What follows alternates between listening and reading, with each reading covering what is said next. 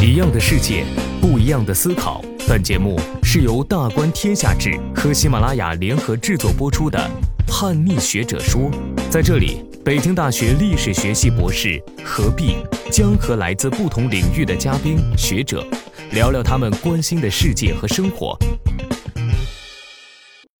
现代社会的一大特征就是，这是一个陌生人社会。清朝的这个北京城的普通人并没有感觉这些是很奇怪的事情。所谓的中国史就是这个体系的演化史，这些板块彼此之间互动的时候，他们有互动的界面。我初次去河西的时候，放眼望去全是戈壁，没有生命。但是等到我后来对河西找到感觉了，我再次去河西的时候，放眼望去全是生命。他们对于世界的理解方式，他们对于自身的理解方式，以及由此出发，他们对于何为中国的理解方式。大家好，我是何必。今天我们请到了外交学院的老师施展老师，来听他聊一聊他的学术私货。其实，您的名气呢没有另一个施展大，那就是沙漠骆驼的主唱。名气最大的现在是《偶像练习生》里面出来那个施展。哦，的确，就是之前在这《偶像练习生》这施展之前，呃，另一个名气更大的是沙漠骆驼那哥们儿。叫展展与罗罗嘛，开始很多人还以为是我跟罗胖的形成组合。那你跟那个展展应该都有一个共同点，就都比较喜欢，呃，北方的山川和野外。他喜欢的是沙漠，你最近走的是太行。我听过他的《沙漠骆驼》那歌，实际上这歌本身我不会有什么兴趣啊，但毕竟很多人以为是我唱的嘛，我就去听了一下。听完之后，感觉他对沙漠的理解，对于戈壁的理解特别轻佻。实际上那里面有很多非常深沉的东西，他完全没有 get 到，把那些东西都转化成一些就是可以非常廉价的出来，呃，出来呼喊一下，非常廉价的出来向人炫一下。你看我在沙漠，我在这边，我多么的孤独，我多么的有感，我多么的就反倒那不是我会喜欢的一个姿态。说到理解沙漠或者理解山川，这次还亲自带队体验了一把，就是上个月月底去这个。紫金关和飞狐峪去爬了一次长城，对，然后接下来也计划可能要去河西走廊也去再转一圈。那么你是怎么深沉的理解你的这一系列旅行？因为这看起来我们每个人都会说，呃，动不动哎走个科尔克腾旗，走个草原天路，或者是去一趟新疆走一次独库，啊，都把它当做一次异域风情的。那你是怎么去深沉的去理解？你的这些旅行呢，肯定首先是跟我体重有关了，比较沉嘛。就是刚才你说，很多人呃打算去一趟草原天路啊，去一趟这个新疆走个独库啊，去体验异域风情。这个说法就是我一直想要坚决反对的。什么叫异域风情啊？那都是中国的地儿啊，只不过是我们过去把中国给理解成只有中原，这才叫中国。于是你看到新疆，你就觉得那是异域，难道那不是中国吗？我们如果把这个中国仅仅理解成中原的话，此时理解的是极为片面的、极为狭隘的一个中国，它仅仅是属于汉族的，而且所谓的中原，它在咱们九百六十万平方公里里面，它只占四百多万平方公里。而且这四百多万里面还包括呃西南，西南实际上是到了明朝的时候才真的开始纳入到啊，当然了，元朝的时候就已经纳入了。但是很多人他说元朝不是中国朝代啊什么的，这种说法都是很混账的，你知道吧？因为如果元朝不是中国朝代，清朝不是中国朝代，那就意味着你已经预设了蒙族、满族不是中国人，是多混账的说法呀！所以什么异域啊、异族啊，对于古代历史做什么异族的描述，对于现代历史做什么异域的描述，对于当下的中国哈，我们对某些区域做什么异域的描述，这种说法本身是是很混账的。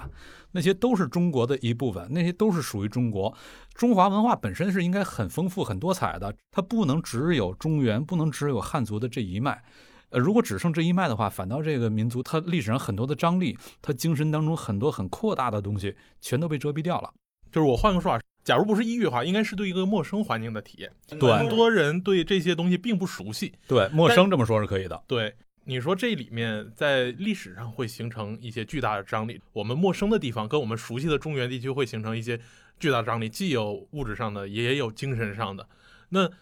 作为历史学研究，考察张力很多时候其实在书本上就可以了。你为什么一定要去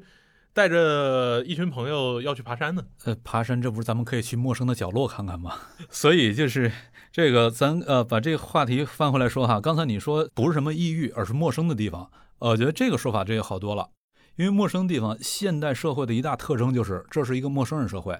别说那些遥远的呃边疆地区，我们会感觉陌生了。我们家邻居我也陌生啊，我到现在不知道我们家邻居是谁，因为我们家邻居那个房子是租出去了，那房东我到现在没见过。然后租客半年换一次，半年换一次，我到现在对不上号，那究竟是谁？尤其是隔壁是群租的，哎，我里面十几号人，我就更是对不上了。所以就是现代人这种陌生人社会，这是一种现代社会的一个基本样态。而现代社会还有一个什么基本特征呢？就是我们对于世界的理解，它往往都是通过一系列的 ideology，一系列的这种观念的叙述包装出来的，然后让你以为世界是什么样的。这种让你以为麻烦就来了，谁掌握着这个叙述权？掌握叙述权的人，他就决定了最开始你会以什么样的方式来理解这个世界。而今天我们的叙述权对于这个中国是什么样，叙述权基本都掌握在中原人手里，掌握在汉族人手里。那么很自然的，那些地方在我们平时的历史叙述里面都看不见啊，于是就变成陌生的地方了。但是如何能够让这些陌生再熟悉化？让他再熟悉化，这点为什么很重要呢？几个原因哈。第一，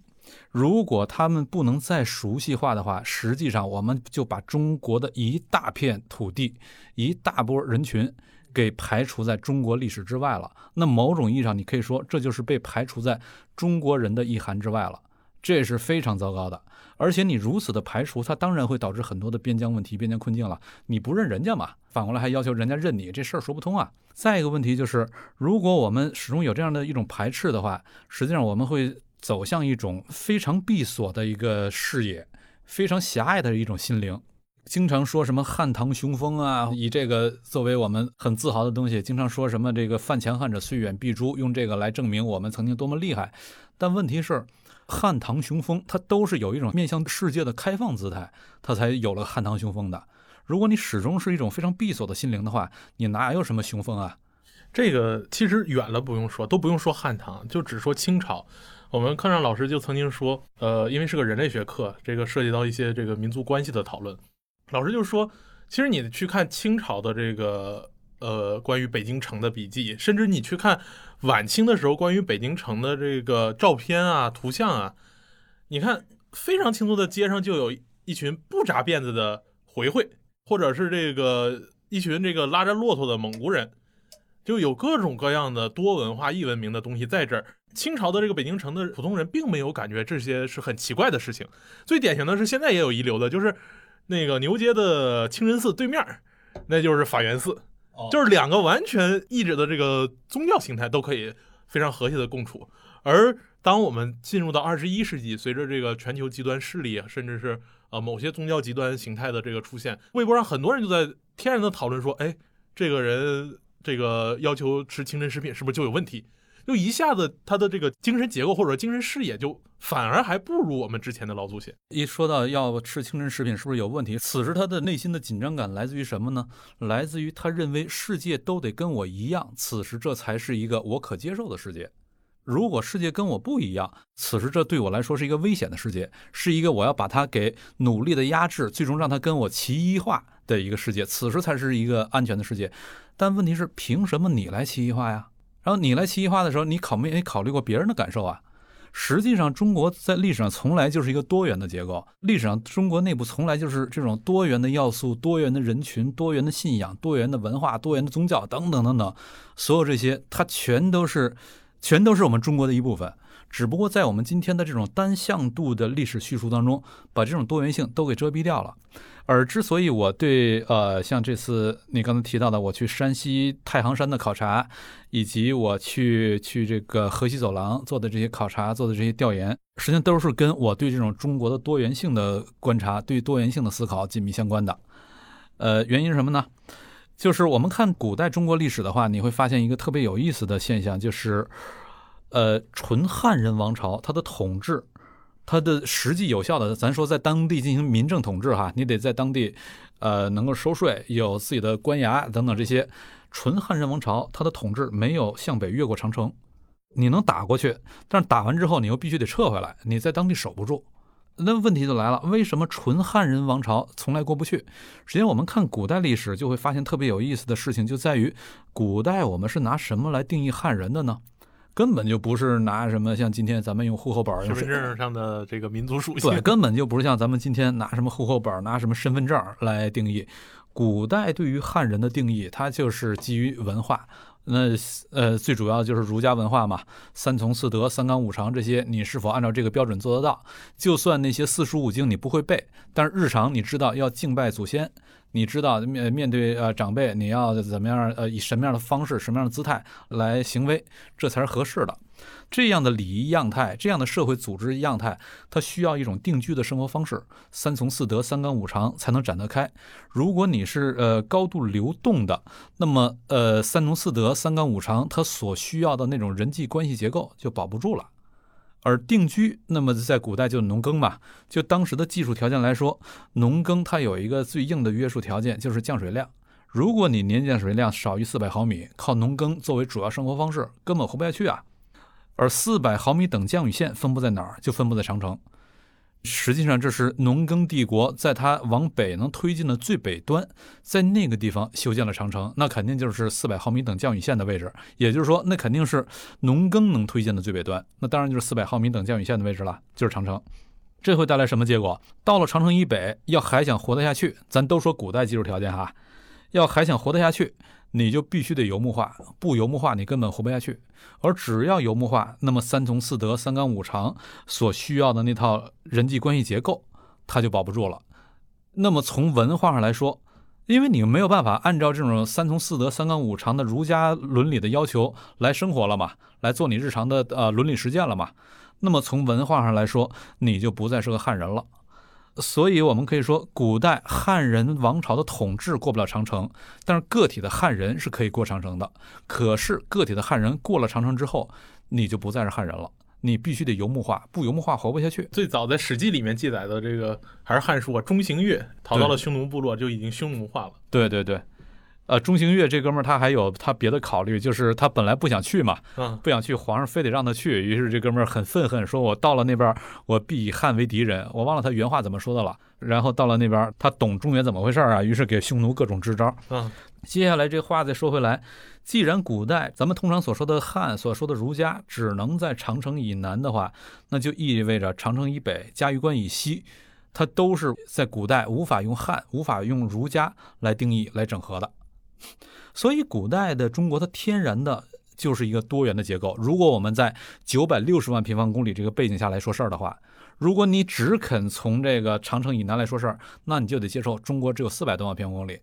你要认为中国是九百六十万平方公里，那就得必须得在中原、草原、西域、高原等等多个大的板块构成的一个体系，在这个体系史的背景之下来说事儿，此时说的才是完整的中国。而只要在体系史的背景下来说事儿，紧跟着问题就来了：这几个板块它凭什么连接在一块儿，凝结为一体？费孝通老先生讲多元一体，它多元的话，怎么就凭什么成了一体了？对，它凭什么成为一体？凭什么呀？你得有道理啊！这多元它凭什么成为一体呢？实际上，呃，我之前的研究枢纽那本书里面，我把这个他们为什么成为一体这个逻辑给找到了，就是这多元彼此之间，我称之为它是多元互构的。什么叫多元互构呢？这跟多元互动是截然不同哈。咱们一谈互动的话，经常会把它理解成这几个都是自在的实体，就是他们彼此之间像几个小球来回来回撞，来回磕。用马克思经典比，就一兜子土豆啊。Anyway，磕完撞完，它还是原来那个球，还是原来那个土豆，嗯，它没有什么变化。但是多元互构，他们彼此之间磕磕完之后，它不再是原来那球了，两边的球全都不是原来那球了。也就是说，这多元里面。互为条件，互相塑造，互相构成。你脱离开其中一方，完全解释不了另一方。如果能够把这个逻辑找到，OK，那此时他们就是多元互构的。而因为是多元互构，那么他们天然的构成一个体系。呃，比如我在书里面啊，把那个逻辑建立起来，就是当然这都是基于它的一系列的生存约束条件了。你脱离开中原，完全解释不了草原。中原不统一，草原就不会统一；而中原一旦统一，草原迅速的就会统一。你脱离开中原，就解释不了草原；反过来，脱离开草原也解释不了中原，因为一旦草原统一了，对中原会构成巨大的军事压力，而这个压力构成了中原能否存活的第一约束条件。你中原内部的各种政治、经济、社会、文化所有的演化，如果脱离开这个第一约束条件的话，实际上全都没有办法获得有效解释了。所以脱离开草原也解释不了中原。那么这他们加一块儿，当然构成一个体系了。实际上，西域、高原、中原、草原，他们每个板块在这个体系里面都起到一个非常独特的作用，是其他任何一个板块无法替代的作用。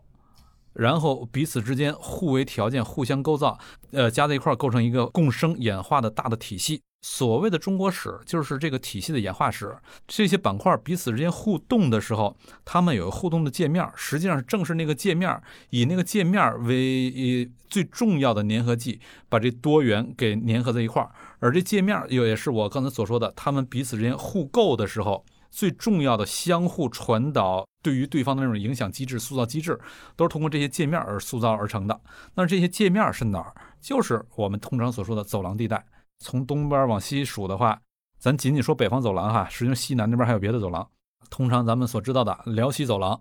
啊，它是把东北渔猎地区、蒙古游牧地区和华北的农耕地区给连在一块儿。辽西走廊，然后再往西一点，啊，长城阴山走廊。长城阴山走廊，这是构成了呃农跟牧他们彼此互动最重要的一个界面了。继续再往西就是河西走廊。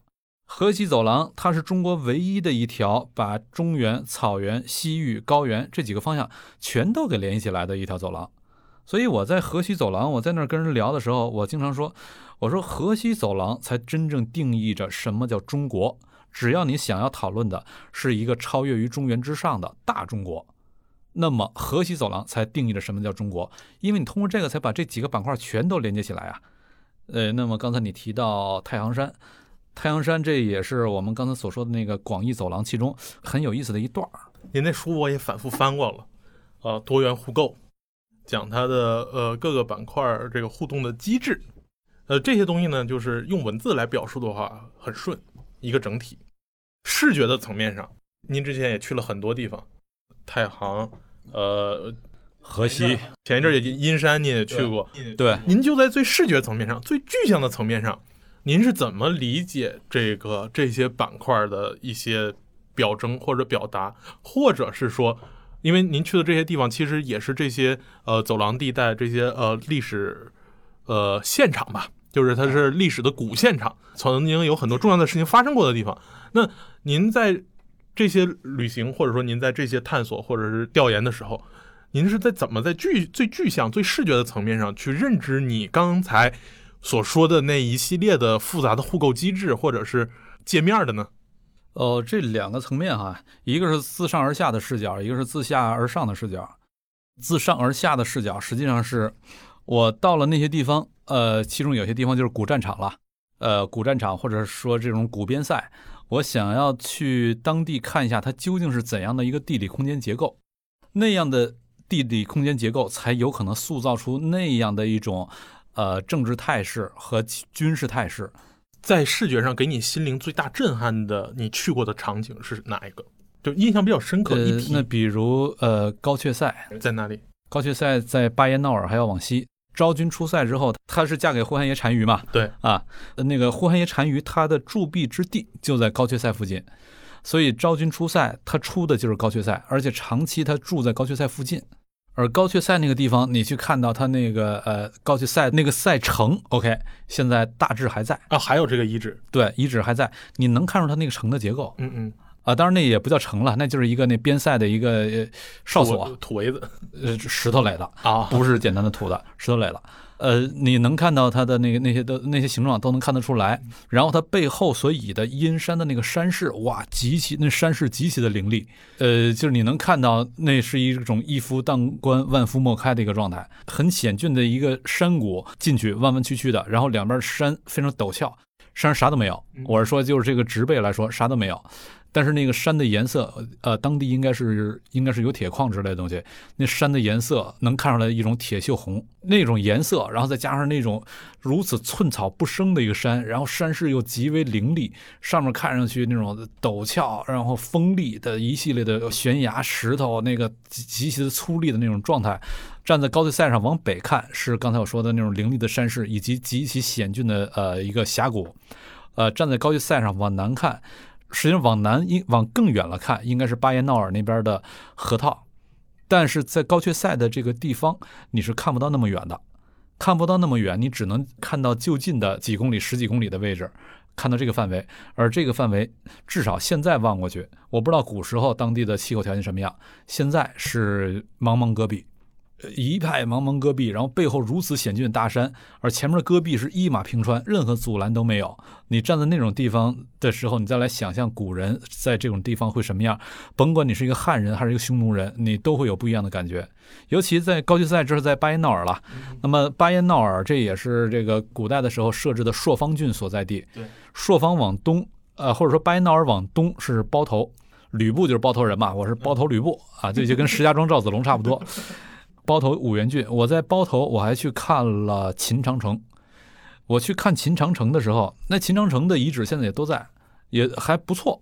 当然，可能后人把那个石头散落了，然后后来人把它往上垒了一垒啊，但是还不错。我是从南往北，我往那长城的方向走，我体会一下汉人看到面对长城的时候什么感觉。然后我要从北往南，迎着长城长城走，我来体会一下匈奴人看到这个长城的时候是什么感觉。那个感觉非常之不一样。你汉人面对这些长城的时候，你不感觉它有多高，觉得我很容易就爬上去，我可以在这儿，呃，驻守一下。但是从匈奴人的视角，你从北往南，呃，这么走过来，匈奴人的视角来看长城的时候，你发觉怎么这么高啊？因为它那种地势的原因，从北往南走的时候，看着长城特别高，有一种特别强的压迫感。但你从南往北走的时候，就没有那种压迫感。而从北往南走的时候，你面对这种压迫感，我就想象自己是个匈奴人。我面对着长城的那种压迫感，然后长城以南那些河套地区，此前完全是我的祖先、我的父祖牧马的地方，结果我就被你们这帮家伙一通给我猛打，给我打到北边来之后，我想要去牧马，把门给我关上了。我想要和平的跟你去谈一下这个事儿，你还不跟我谈，那接下来我就只能跟你死磕了。当然，刚才说的这还是一个从上往下看的。我不是说那个呃地理方位上哈，我是说就是这个呃政治意义上从上往下的一个视角，就是我想要去看怎样的一个地势，怎样的一个空间结构，它带来了那样的一种历史逻辑，那样的一种秩序安排，政治、经济、军事一系列的空间结构是在怎样的一种啊地理空间当中形成展开的。这是一个从上往下的视角，然后我刚才又说还有一个从从下往上的视角，对，从下往上视角，从下往上视角，这个视角实际上跟你的专业比较接近了，一种人类学的视角，就是我想要去了解这些地方的人，就是说对于中原而言，尽管在在尽管我是从准边疆来的，从东北。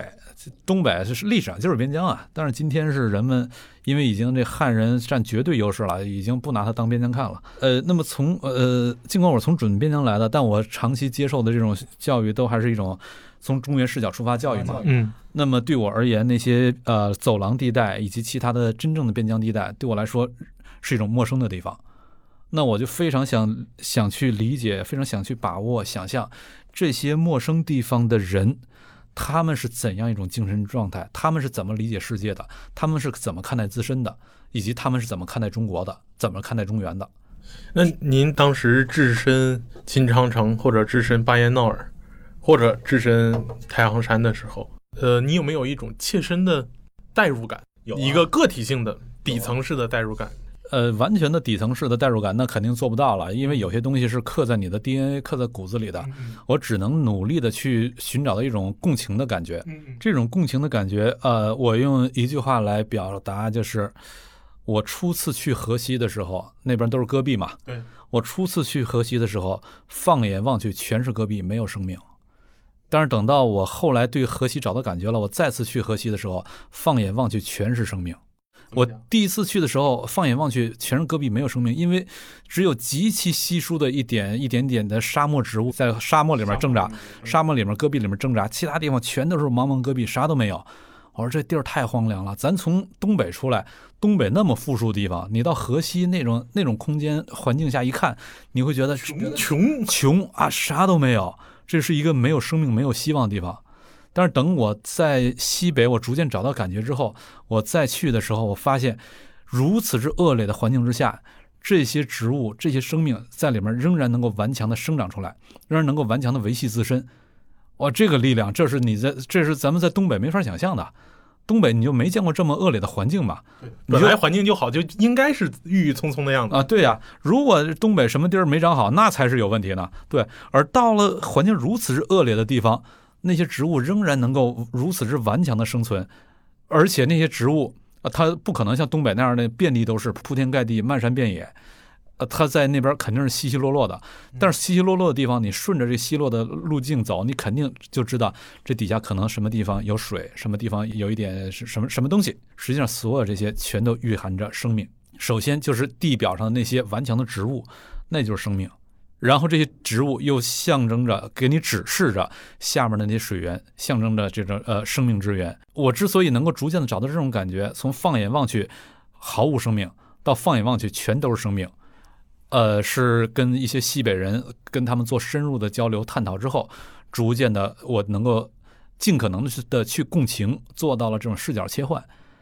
而这种视角切换，实际上反过来就帮助我更好的去理解这些边疆地带的，在环境如此之恶劣的地方，仍然在奋力生存的人，他们对于世界的理解方式，他们对于自身的理解方式，以及由此出发，他们对于何为中国的理解方式，那对我过去的很多思路、过去的很多视野、我的很多想法，全都是一种颠覆式的冲击。它可以帮助我把很多我意识不到的问题给我打开。也就是说，同样的史料或者同样的一堆呃素材，你在不同的视角下、不同的对世界的想象理解方式之下，解读出来的意义是完全不同的。这这你人类学太熟悉这个了。你如何才能进入到另外的一种视角？这我必须得到当地去真实的感受，跟当地人做这种深入的交流，我才能够找到、体会到那些东西，然后我获得一种新的世界。您刚才提到要有这种当地人的视角，来去给你之前的认知做出一些冲击，而且这个视角又是跟他的这个地理风俗、他的经济生活有着密切的关系。就从个人认体会认知来说的话，您觉得就是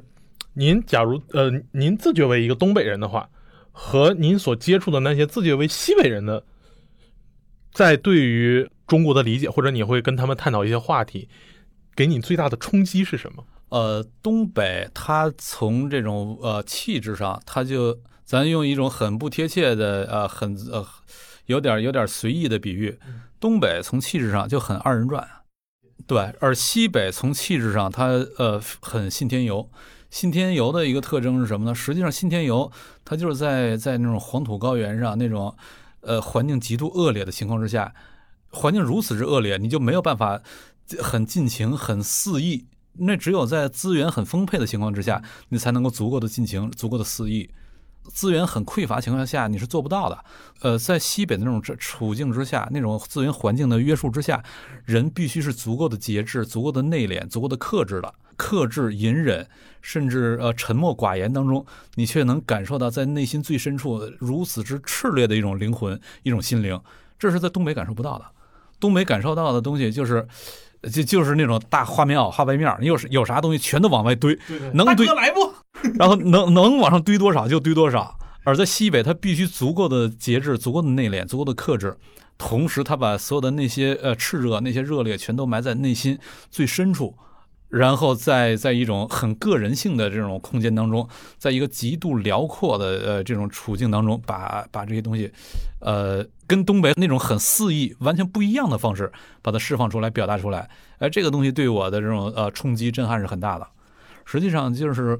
我最近经常读张承志的小说，那小说里面他所表达的就是在如此之恶劣的环境之下，这种个人心灵的那种绝对的呃不肯屈服。不甘沉沦，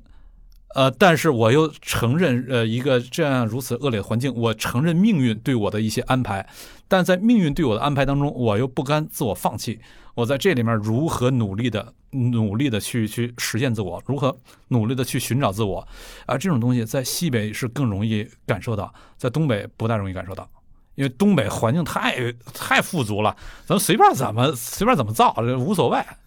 某种意义上带有西北性的东西给你的一个冲击和影响，而且您刚才也说了，其实呃，中原地区某种意义上来说，对于我们是一个相对熟悉的环境。那你为什么会选择太行山作为一个旅行的目的地，并且要在这个太行山的长城里面去寻找一些历史的解读？太行山其实，在我们呃中原文化里面，一直是一个非常显著的呃文化符号。将登太行雪满山，对，而且呃最早的王屋与太行的这个愚公移山的神话，实际上我后来看了地图，我才知道王屋山是太行山的一个余脉。对，就一小块儿。对，那既然如此熟悉的情况下，您为什么还在您的走廊地带研究里面要把太行山加入进来，以及你要去亲自爬一遍？太行山似乎咱们很熟悉，但这是在呃中原视角下的一个熟悉，把它仅仅是作为一个文化符号。但如果你把这个视角再切换一下，从这个中原跟草原互动的这个背景下来看的话，太行山对中国历史，对我们理解中国历史有着另外的一重重要性。这种重要性实际上不仅仅是太行山了，太行山它是山西省的呃东部嘛，对。那么山西省西部还有个吕梁山，太行、吕梁，呃，东太行、西吕梁、北长城、南黄河加一块儿，天然的把山西围成一个自然的地理空间。这是中国唯一的一个省市是这样的。那么这个地理空间，它构成了从我前面说，从这个呃，在河西走廊，你可以看到中原、草原、西域高原几个板块同时的衔接。实际上，山西这个地方，它是华北平原、蒙古呃蒙古高原西边的这个黄土高原甚至再往再往西一点的那个内蒙的这个呃游牧沙漠等等这一系列的地区，山西也是构成它。呃呃，山西再往南端，那就是到了洛阳了，以及呃核心的中原地区。对，非常非常核心的中原地区。那么山西是构成这几个方位，它的它最中间的一个衔接机衔接点、衔接机制所在。我前一阵儿跟人讨论的时候，我就曾经说过，我说山西这个省，它对于中国历史的意义、对中国历史价值，大大的被人低估了。我把它称之为帝国之钥，不是你这个药别停那个药，而是钥匙的钥，帝国之钥。我去太行山去考察，这是跟我对山西省的帝国制药这种理解、这种定位紧密相关的。当然，这个话题说下来，这这就很长了。这个咱们可以留在下一期专门聊一次山西的这个话题，它如何作为帝国制药。很多人都知道长城是沿着呃燕山、燕云十六州嘛，然后以及往西呃走一点，可能还会到阴山以及到河西走廊，呃，沿着这条线走。很少有人注意到，长城实际上还有一道内长城。刚才说的那是外长城，还有一道内长城就是在太行山上走的。内长城特别牛，差不多从八达岭一带分出两道长城，一道是继续往西走，就是呃外长城；一道是往西南方向走，直接奔太行山这个方向来了，这就是内长城。然后一直到了朔州沙湖口那一带，内长城跟外长城重新又接上了。接上之后构成什么样呢？如果你把整个中国看成是一个大城的话，古代的那种城嘛，你把整个中国看成一个大城的话，长城就是这个城的城墙啊。而山西的这个内长城跟外长城加在一块儿，构成了整个中国这个大城它的瓮城。瓮城这是古代至关重要的一个防御机制啊。是，所以你看到外长城跟内长城的这个呃这种联立结构，哇，整个中国的瓮城你找到了。而这个瓮城怎么回事？这是很值得去看的。这就意味着外长城跟内长城中间有某些关键的节点，就是中国中原地区的大城门。对，这是值得解读的。但是这个话题聊起来更长了，咱们放到下一次下，呃，下一次咱们专门聊一下山西这个帝国制药的话题。好，非常感谢施老师今天的交流。今天我们从比较宏观的层面上，呃，了解到了施老师对于呃长城、对于西域、对于走廊地带的这个关注的最私密的问题意识，或者说这个最私密的呃想法。也也不算私密了，也不算私密了。呃，一开始你说到我呃跟那个展展罗罗那个施展的做了一个对比，哦你拿我们做个对比，然后我就说到他那个呃有点轻佻，对于呃沙漠的理解比较轻佻，不够深沉。呃，实际上以前我跟我对沙漠理解跟他差不多，但是我刚才说到了西北跟东北的那种对比，在那里面是能够感受到呃大西北那个方向的一种